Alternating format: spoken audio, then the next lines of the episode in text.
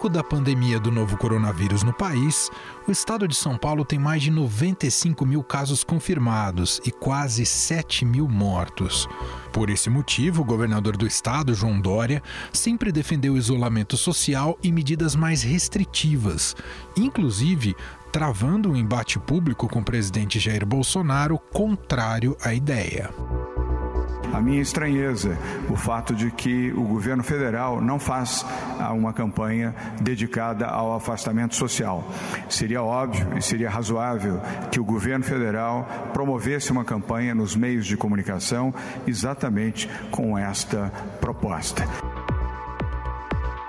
Mas, agora, o governador de São Paulo traça um plano de reabertura gradual dos serviços, mesmo que a curva de contágio da Covid-19 não tenha achatado. Em entrevista à Rádio Dourado, João Dória afirmou que a retomada será dada nas cidades que tiverem redução consistente no número de casos e disponibilidade de leitos nas redes pública e privada é uma nova quarentena, mas uh, denominada de retomada consciente, porque ela permite, uh, em algumas regiões do estado de São Paulo, uh, uma flexibilização gradual, cuidadosa, zelosa e amparada na saúde. Ou seja, é um processo que começa no dia 1 de junho para gradualmente fazer a abertura da economia, porém com a quarentena e a recomendação para que as pessoas continuem em casa. Cada região do estado tem uma determinada coloração são cinco fases para até chegar à fase azul, que é a fase onde teremos a liberação plena, mas isso ainda leva tempo. É importante esclarecer aos nossos ouvintes. Como disse o governador de São Paulo, o processo será dividido em cinco fases. A primeira, vermelha, é de alerta máximo, com funcionamento apenas de serviços essenciais.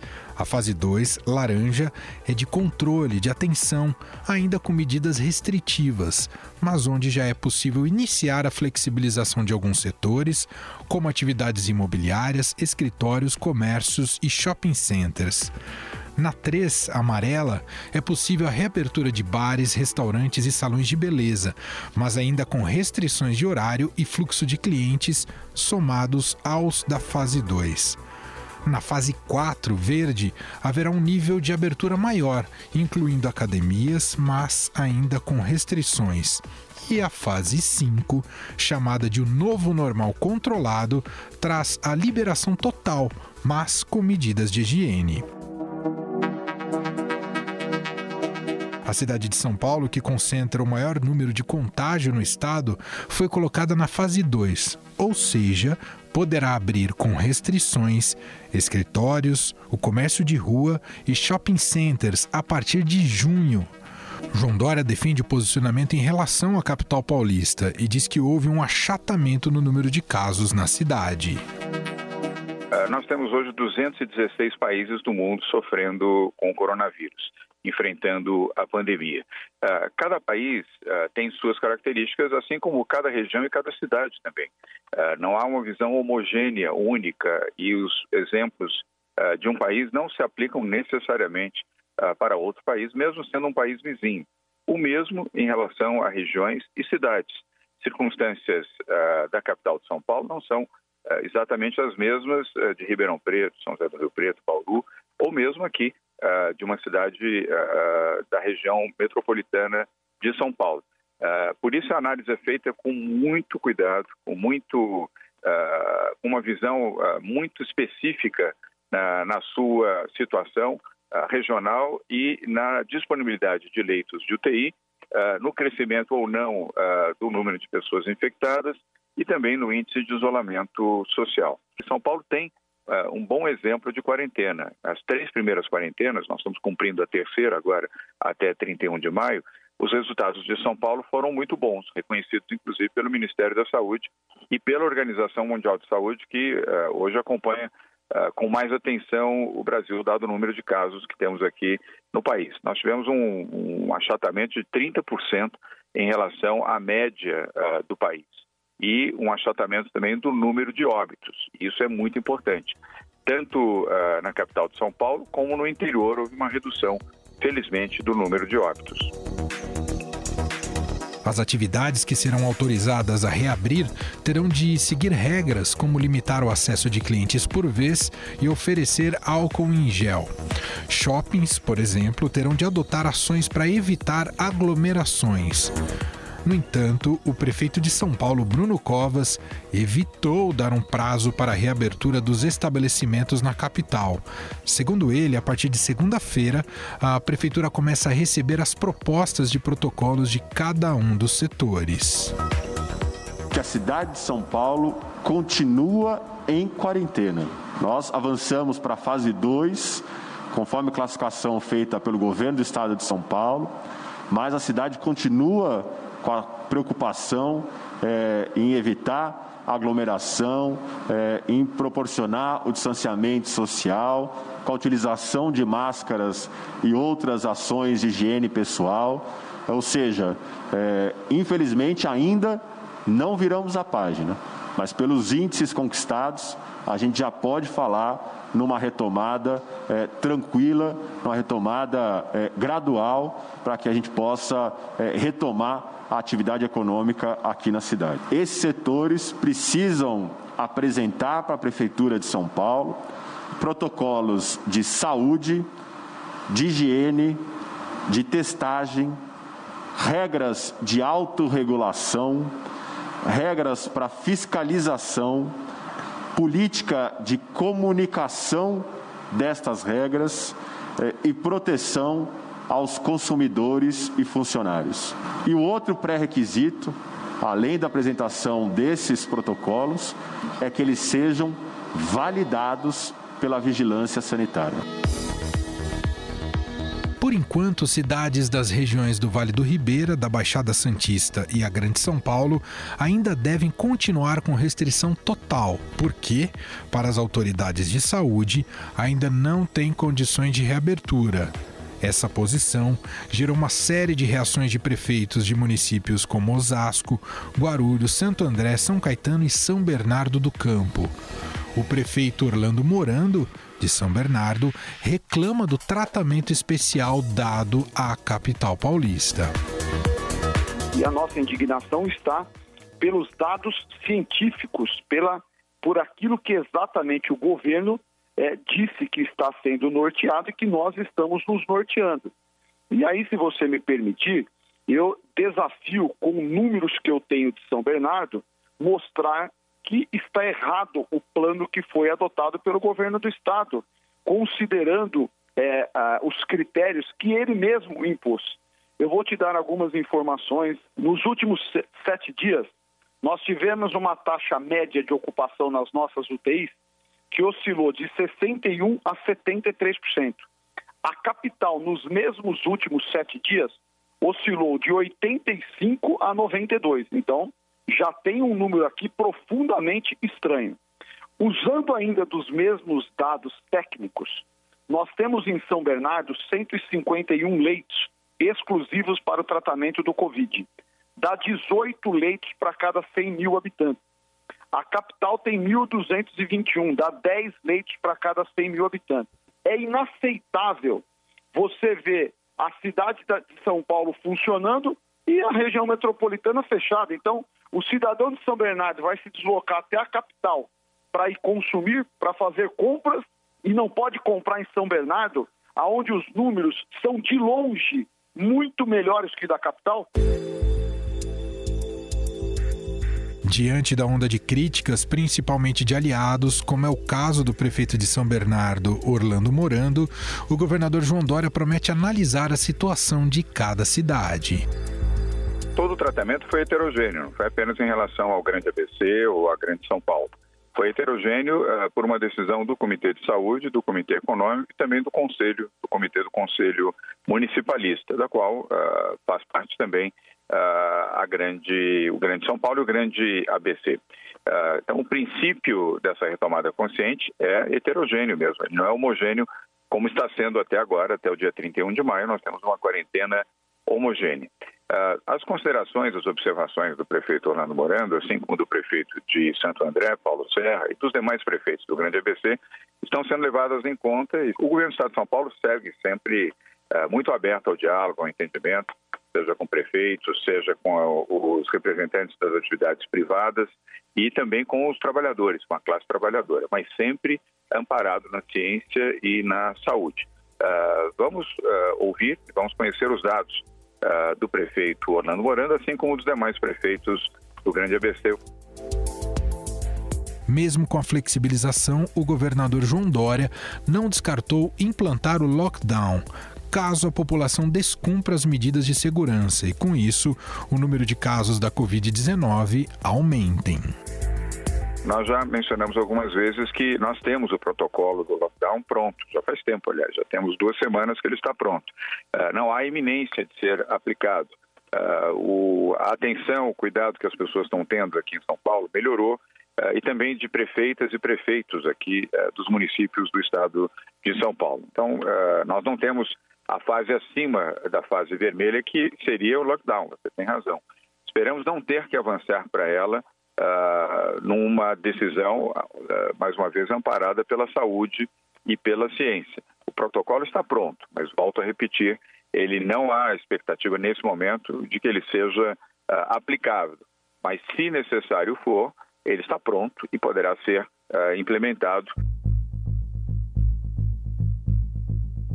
Afinal, esse é o momento de flexibilizar no estágio em que está a pandemia no Brasil?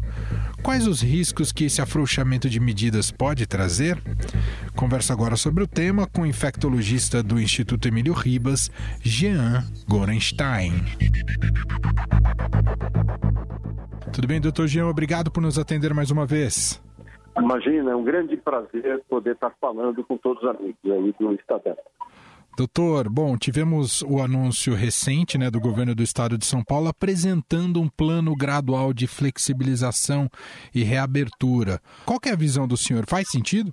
Esse plano ele foi traçado baseado em, tanto em técnicos da área médica quanto da área econômica.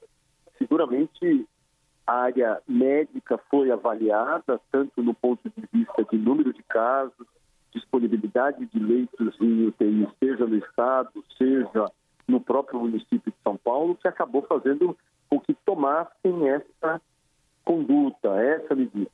É claro que uma reavaliação semanal, portanto, sete dias após a tomada de uma conduta como essa, vai se fazer necessária e ela já está programada, no sentido de definir se houver aumento do número de casos, se houveram uh, aumento também no número de utilização das unidades de terapia intensiva para avaliar se essas medidas devem ser mantidas ou até flexibilizações maiores ou, de repente, um recuo para a fase 1, a fase, portanto, vermelha, como, por exemplo, as cidades do entorno da Grande São Paulo, bem como litoral e registro, se manteriam até esse momento. O governador tem sido muito criticado justamente por esses prefeitos das cidades próximas à capital paulista. Pela a capital paulista está com essa fase 2 e, e, a Grande São Paulo com a fase 1. Um. Muitos criticam porque deveria ser visto como uma região única. Qual é a visão do senhor sobre isso, doutor? Nós temos que entender que no entorno do município de São Paulo nós temos 39 municípios, são 23 milhões habitantes nesse entorno e nós não temos uma rede hospitalar adequada, nem mesmo unidade de terapia intensiva. O que quer dizer que a abertura de todos esses municípios poderia promover uma circulação muito grande de pessoas nesse momento e, assim, a sobrecarga no sistema de saúde, especialmente nas unidades de terapia intensiva. Então, isso está sendo feito de uma forma também, uma escalonada, faseada, é uma forma até para avaliar inicialmente o próprio município de São Paulo. Se houver um aumento desse número de casos, isso ocorrerá um recuo, mas caso contrário, talvez uma avaliação até desses municípios da Grande São Paulo como uma avaliação muito cautelosa mas do ponto de vista de protocolos de distanciamento social, transporte público é, é, um ponto muito delicado em relação a isso, doutor? Não tenha dúvida. À medida que você abre a circulação das pessoas, tende a ser maior. Se nós não tivermos também um bom senso eh, dos proprietários de loja, das indústrias, das concessionárias, dos próprios shopping centers, de criar medidas no sentido de manter dentro dessas unidades de forma absolutamente individualizada, uh, avaliando distanciamento social, uh, turnos mais curtos, com processos de higiene muito bem qualificados para cada uma dessas atividades, não tem dúvida que a circulação de vírus será muito maior. É, então é importante a gente lembrar que as pessoas devem manter aquela tríade que a gente sempre fala, que é o distanciamento social, que é o uso da máscara, que a higienização das mãos, seja com lavagem das mãos ou na impossibilidade dessas o uso do álcool gel, garantindo dessa forma que não haja risco para as pessoas realmente se infectarem e, pior, levarem para suas casas e, com isso, contaminarem os seus familiares. Doutor, até agora, o que pôde se aprender com relação à, à, evolução da pandemia no Brasil? Ela adquiriu características peculiares ou é similar ao comportamento do vírus no mundo inteiro, doutor? Não, nós entendemos que nós temos uma característica nossa, seja no ponto de vista de habitação, por exemplo, nas periferias, nós temos 83% da nossa população que são pessoas que moram, acabam morando em comunidades em que um único endereço corresponde à moradia de 8, 10 pessoas, ou seja, a circulação do vírus tende a ser muito maior.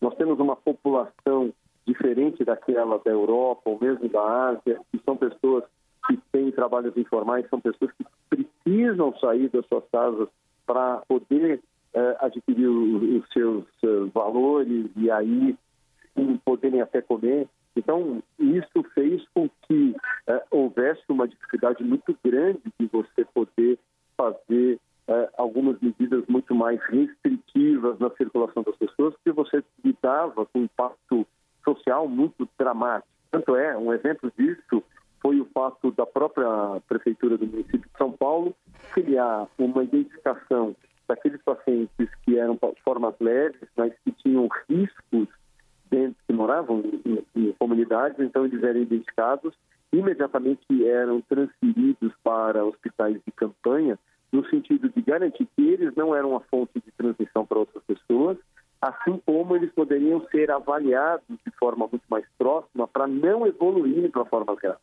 Então, tudo isso acabou sendo uma forma diferente daquilo que a gente viu na história nos outros países, em que as pessoas eram internadas de uma forma mais moderada, ou até na forma grave. Então, essa era também o diferencial.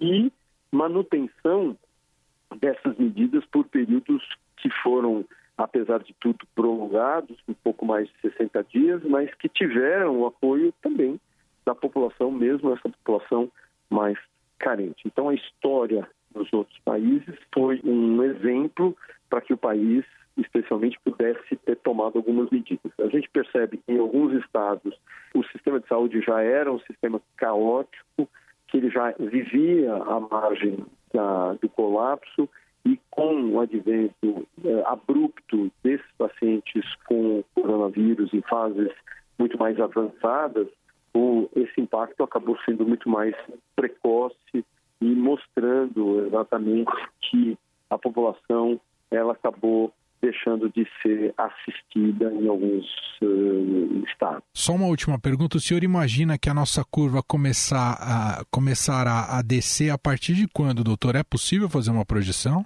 Nós temos entendido que ela chegou em alguns municípios numa, num platô. Esse platô significa não haver aumento do número de casos, nem diminuição, mas uma estabilização. Alguns ainda se mantêm em forma ascendente, lenta, mas ascendente. Portanto, é natural que, assim como ocorreu em outros países, esse momento de platô pode perdurar até julho. E, com isso, haver um seu descenso a partir de então.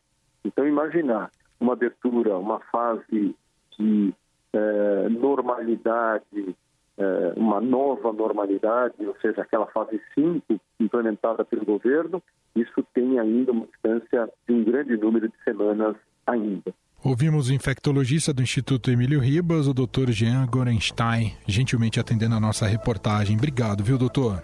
De forma alguma, é um grande prazer poder é, estar com você. Já para o professor de infectologia da USP, da Faculdade de Medicina de Jundiaí, Roberto Focaccia, a medida é temerária. Tudo bem, doutor Roberto? Obrigado por nos atender. Muito prazer, prazer é tudo meu. Primeiro eu gostaria de te ouvir, doutor, sobre o timing. Uh, foi a hora certa a medida tomada pelo governo? Como é que o senhor avalia? Bem, veja, nós infectologistas estamos extremamente preocupados com a, a situação. É necessário a gente fazer um pouco um histórico da, dos, dos, fatos para entender uh, nesse ponto de caos que chegamos, né? Quando começou a pandemia, uh, havia várias técnicas de medidas de contenção, né? E os vários países, meio perdidos com e o ineditismo da ocorrência dessa, dessa pandemia, tomaram várias atitudes. Alguns fizeram lockdown, como foi a China, como foram alguns países asiáticos, e conseguiram conter a epidemia em cerca de dois meses. Outros uh, optaram por uma quarentena, ora voluntária, como foi, ocorreu na, na Suécia, uh, em outros países, nos Estados Unidos, mas que resultou na necessidade de um lockdown, porque ninguém respeitava a quarentena. Outro tipo de quarentena é uma quarentena obrigatória, né? Quando ocorresse o primeiro caso de transmissão comunitária. E foi a que mais prevaleceu no Brasil, mantendo só os serviços essenciais. A terceira alternativa seria a detecção de anticorpos e isolar os indivíduos positivos, testando intensamente, né? E o distanciamento social é fundamental. Isso ocorreu em alguns países, mas a dificuldade na obtenção desses testes aí foi por terra essa tentativa. A outra alternativa era a alternativa que foi proposta pelo governo federal, era um, um isolamento vertical, né? Só manter os idosos e os indivíduos com comorbidades, né? Isolados e abrir totalmente. Gerou uma, uma preocupação imensa, né? Porque uh, eles procuravam atingir uma imunização que a gente chama de rebanho, né? Atingir 90%, 70% da população, e isso ocasionaria um caos na rede pública inédito, né? Uh, isso era absolutamente inviável. Na realidade, nós estamos vivendo hoje não é uma elevação exponencial de casos. O que está ocorrendo é um platô de casos, sem ter passado por um pico. Isso é extremamente preocupante uh, por vários aspectos. Primeiro, porque esse vírus, uh, a tendência dele é se acomodar e, e se adaptar ao ser humano, já que é um vírus que vem dos animais. O hospedeiro ideal para ele são os animais, especialmente o morcego.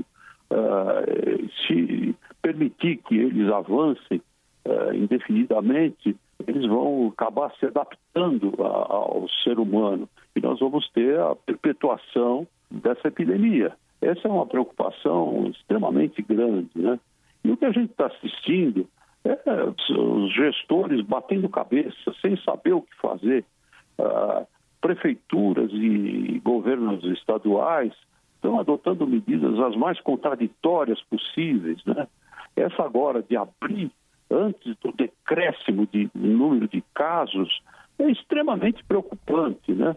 Nós uh, vamos saturar a rede pública de saúde e nós vamos permitir que o vírus atinja milhões de pessoas. Na minha opinião, o que faltou aqui no Brasil é uma liderança que pudesse organizar todo, toda a contenção da epidemia, né? como fez, por exemplo, a Nova Zelândia, em que a primeira-ministra, toda a população, ela conseguiu um grau de, de liderança tão grande que toda a população seguiu todas as medidas. Hoje a Nova Zelândia já, pelos dados que a gente recebe, já é o sexto dia que não tem nenhum caso novo. Então, toda essa situação de, de abertura, sem que haja uma queda de número de casos, uh, é, para nós infectologistas é algo realmente muito preocupante.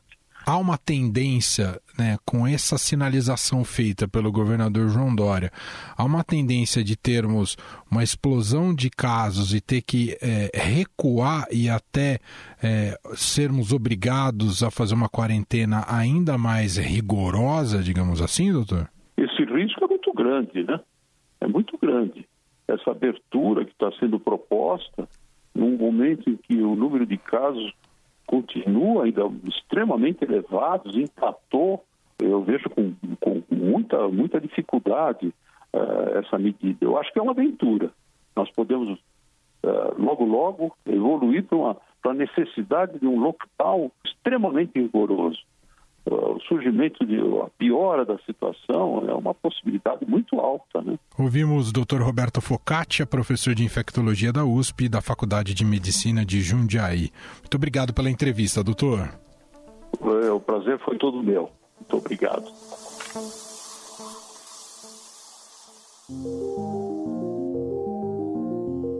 Bom, e para encerrar esse podcast, está chegando sempre ela, Renata Cafardo. Fique em casa com o Estadão, com Renata Cafardo. No quadro de hoje, a gente vai bater um papo com o escritor Mário Prata, que está isolado em seu apartamento em Florianópolis e escrevendo um novo livro.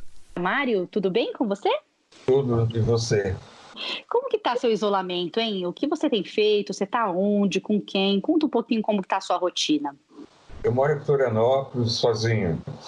Eu estou escrevendo um livro sobre a invenção do futebol. E, inclusive, é, eu estava escrevendo esse livro, evidentemente, e com a cabeça nessa pandemia idiota.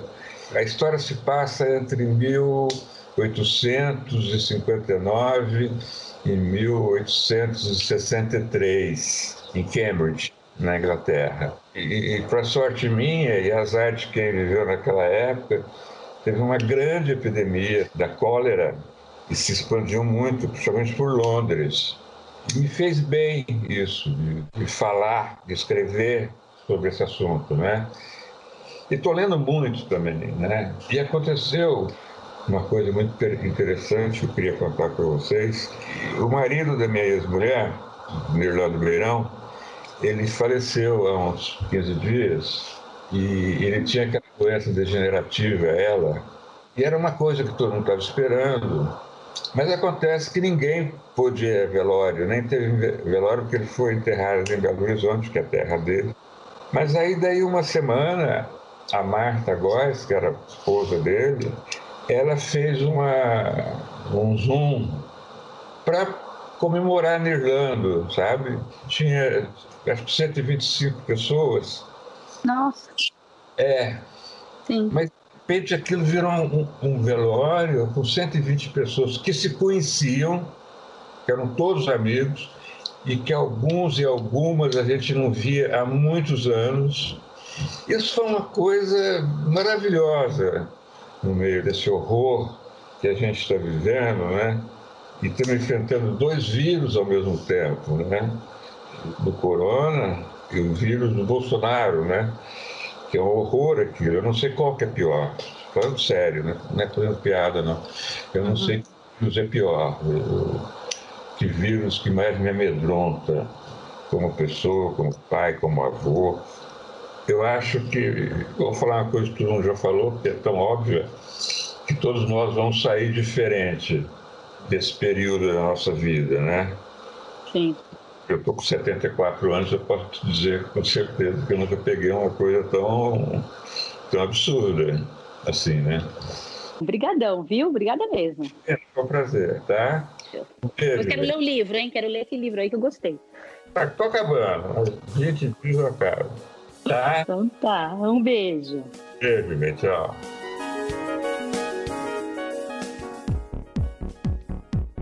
O Estadão Notícias desta sexta-feira vai ficando por aqui. Contou com a apresentação minha, Emanuel Bonfim, participação de Renata Cafardo, produção de Gustavo Lopes e Bárbara Rubira e montagem de Nelson Volter.